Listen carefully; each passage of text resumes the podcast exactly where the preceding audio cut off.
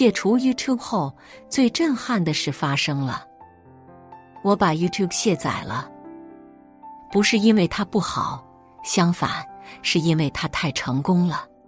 它成功的偷走了我所有的时间，并且让我成为它算法的一份子。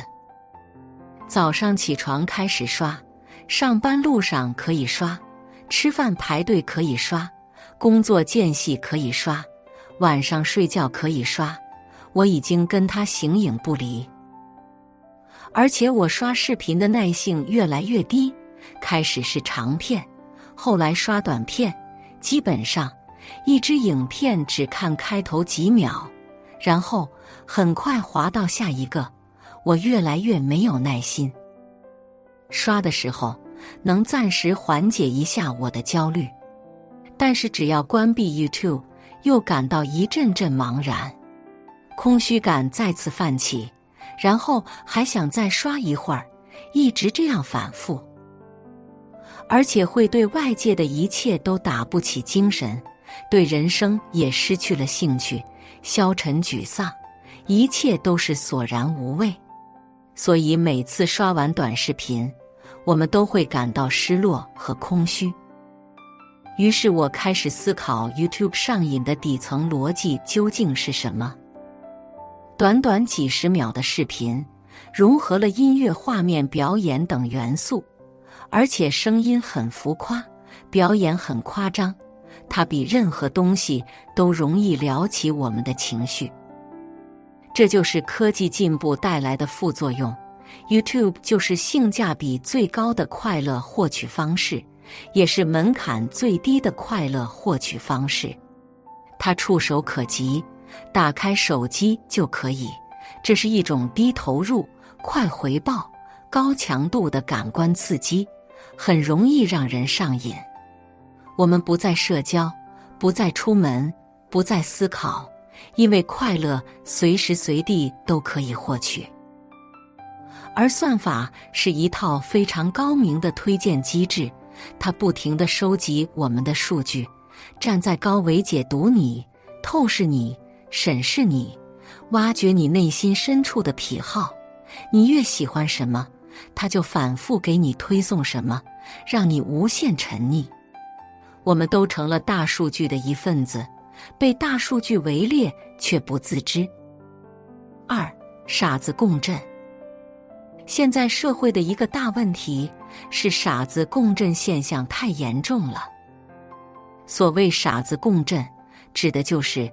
互联网的作用，原本是让井底之蛙们开一开眼界，见识一下井口以外的世界。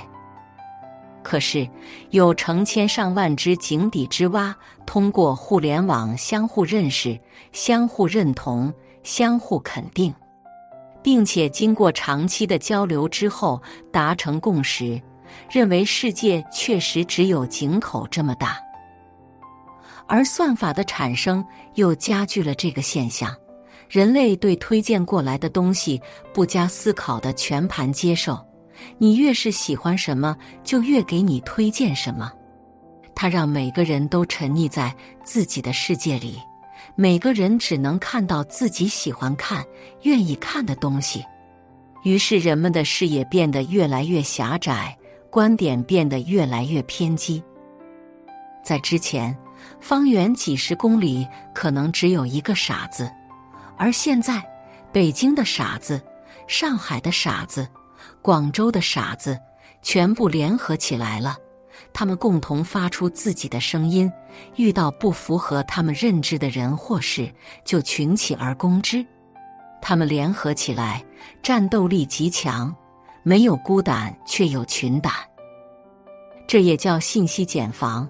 如果你只关注自己选择的领域，如果你只关注某一种信息源，如果你只关注让自己愉悦的东西，久而久之，便会像蚕一样，将自己桎梏于自我编织的茧房之中，从而丧失开拓视野、看清真相的能力。三，截然不同的知识获取方式。为什么读书和刷视频是截然不同的获取知识的方式？首先，读书是主动吸收信息，短视频是被动接纳信息。唯有主动吸纳信息的过程，才是独立思考的过程。大学里说：“知止而后有定，定而后能静，静而后能安，安而后能虑，虑而后能得。唯有安静，才能真正的学习。任何聒噪的外在形式，都只是情绪安慰。其次，书里的文字没有画面。”没有声音，没有表演，这可以让我们专心致志的去提取那些有效信息，比较容易形成独立思考的能力。而视频里面有很多声音、画面和色彩的渲染，这些都属于辅助信息，带有浓重的个人情感色彩，比如主持人或解说员的情绪等等。正是这些辅助渲染，把很多人带偏了，结果导致很多人把情绪当成主见，把偏见当成道理，把故事当成真相。四回音式效应。现在社交软件平台有一个很大的弊病，你可以很容易拉黑与你持不同立场、不同角度的反驳者。于是，你身旁只剩下跟你相同的人，久而久之，你只能听见另一个自己的声音，最终使形成了“我才是对的，其他人都是错误的”的意识。还有一种效应叫回音式效应，当越来越多的相似者聚集在一起的时候，就会产生强大的回音，回音再产生回音。声音就会反复被叠加，于是置身于其中的人只能被一种观点笼罩。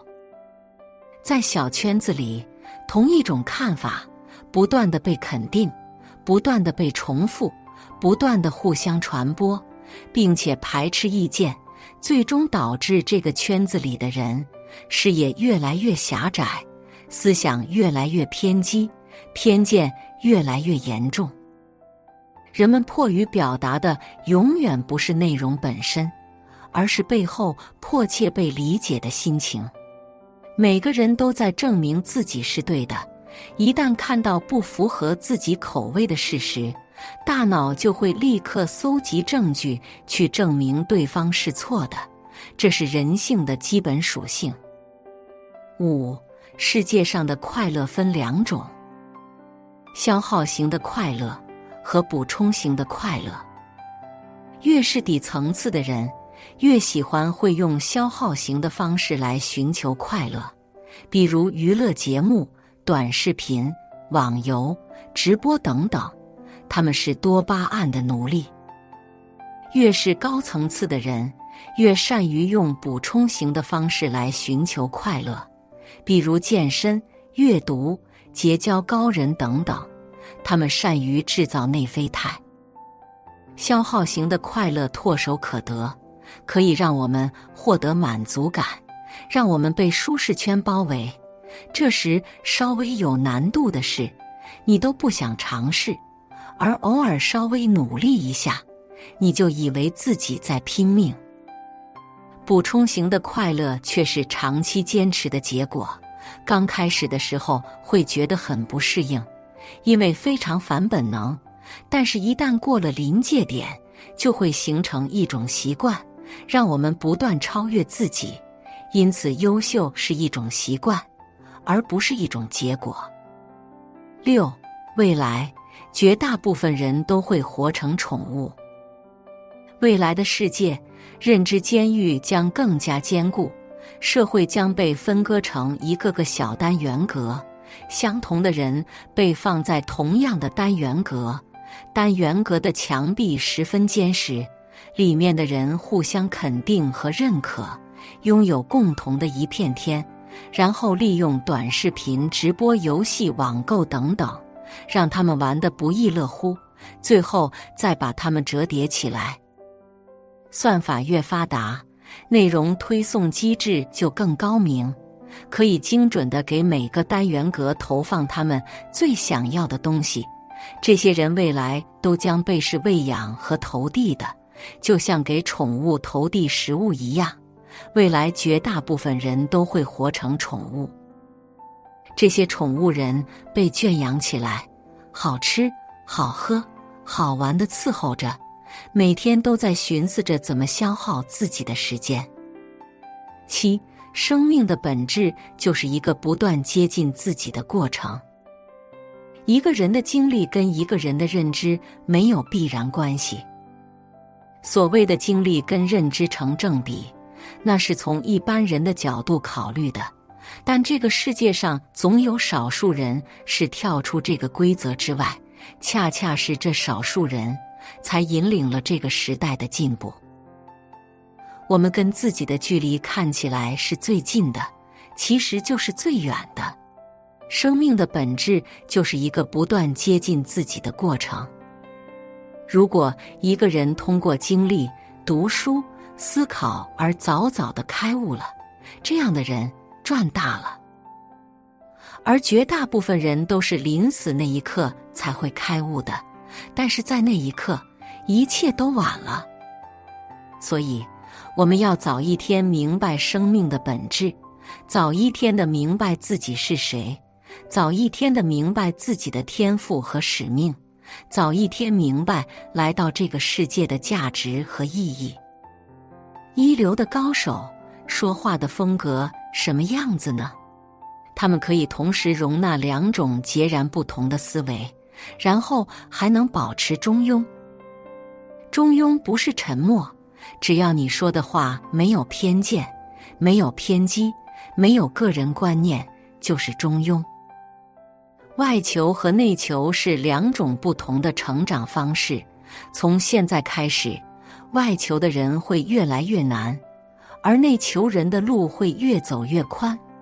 因为当一个人向内求，深度发掘自己的能力、天赋和使命之后，这个人的力量才是无限的。为什么劳动是人的第一需求？劳动是什么？是主动的创造价值，主动的帮社会解决问题，主动的找到人生的价值和意义，这叫劳动。之前我们劳动是为了解决自己的生存问题，而未来劳动是为了找到自己人生的意义。未来不能给社会创造价值的人，会极度的迷茫，极度的无聊，极度的焦躁。他们完全不知道自己为什么要活着，生活会像行尸走肉一般，郁郁而不得志。你所看到的不公平，是你的认知范围之内的不公平。当你把时间拉长了，视野放大了，认知打开了，就会发现这个社会其实是非常公平的。八，很多人终其一生都没有突破自己的茧房。人性真的很神奇，他们普遍认为，要花十年时间做一件了不起的事，成为一个了不起的人是非常漫长的。但如果花四十年的时间，浑浑噩噩的生活，每天在原地打转忙碌，跟一群无趣的人苟且，是无所谓的。人生最大的悲哀，由于伪教育的先入为主。使我们过早的形成了小认知闭环，并且被紧紧的禁锢其中，无法看到更大的世界。人生最大的幸运是遇到了那么一个人或事，让我们清醒的看到了自己认知闭环的局限，突破了思维监狱，并构建更大的认知闭环。每个人都活在自己的世界里。也都活在自己的执念里。我们现在脑门上流的汗，都是当年脑子里进的水。如果仔细检查我们过往犯过的那些错误，或者失去的各种机会，你会发现，这些往往都是我们自己的认知局限带来的，而不是别人的蓄意破坏的。而绝大部分人的状态，他们每天疲于奔命。满地寻找金子和面包，只想得到眼前的小利益，却从未想过要突破自己的认知茧房。他们两眼放着光，却总也看不见那把能够打开自己思维牢笼的钥匙。这就是人生最大的可悲之处，终生都处在执迷不悟的状态。从你出生的那一刻起，你的原生家庭、你接受的教育、家乡环境以及亲朋好友等等，这些共同构成一个大的认知圈。可悲的是，绝大多数人终生都无法摆脱这个圈。更可悲的是。很多人都感知不到这个圈的存在，更是无从谈起要摆脱这个圈。这就是《道德经》里说的“大象无形”。在这个圈里发生的的一切都是合理的，外面发生的一切都是麻木不仁的。它就这样诡异的束缚着大部分人的命运。人生最难突破的就是这个圈。能逃出来的人都是废了半条命。逃出来的过程叫觉醒，也叫开悟。我们经常说，一个人的觉醒，百分之一靠别人提醒，百分之九十九靠社会的千刀万剐。人一旦突破这个圈，思维就被彻底打开，不仅可以看到一个真实的世界，还能一眼看到本质。瞬间抓到要点，从而轻松驾驭人生。送给大家两句话：心若没有栖息的地方，到哪里都是流浪；灵魂走不出思维的牢笼，到哪里都是囚徒。九，能深度看见自己的人，才是真正活明白的人。人一生就是见天地，见众生。见自己的过程，见天地，就是看到世界发展的本质与规律，看到了未来的趋势，明白了因果，接纳了无常，敬畏无形的力量。见众生，就是看透了人性，能理解落魄者囊中羞涩的窘迫，能宽容穷人一夜暴富的傲慢，能笑对不可一世者的狂妄。能接受井底之蛙的短浅，能看透吹嘘者的外强中干。见自己，就是看到了自己内心的偏见和执念，同时也看到自己的特长、天赋和使命。知人者智，自知者明。能深度看见自己的人，才是真正活明白的人。把自己彻底看透了。就把世界和众生彻底看透了。希望每一个人认真看完这支影片的人，都能做到精进。放下手机吧，多珍惜一下眼前人。去运动，和伙伴们一起挥汗如雨，结束之后畅快淋漓。去谈场恋爱，拉着姑娘的手散步，心会砰砰跳。这种感觉永生难忘。去陪父母和孩子，看着他们的笑容，这才是永恒的美好。短视频永远刷不出这种美好的感觉。你刷到了很多笑话，但你并没有变得乐观；你刷到了很多道理，但你并没有过好人生；你刷到了很多美景和美女。但你的生活并没有变美好。人生要想成功，便不要沉迷于短平快的快乐，放下手机，才能创造美好生活。写作是一种修行，渡人渡己。如果是有缘人，无需打赏、点赞、分享即可，种下智慧种子，助人助己，福德无量。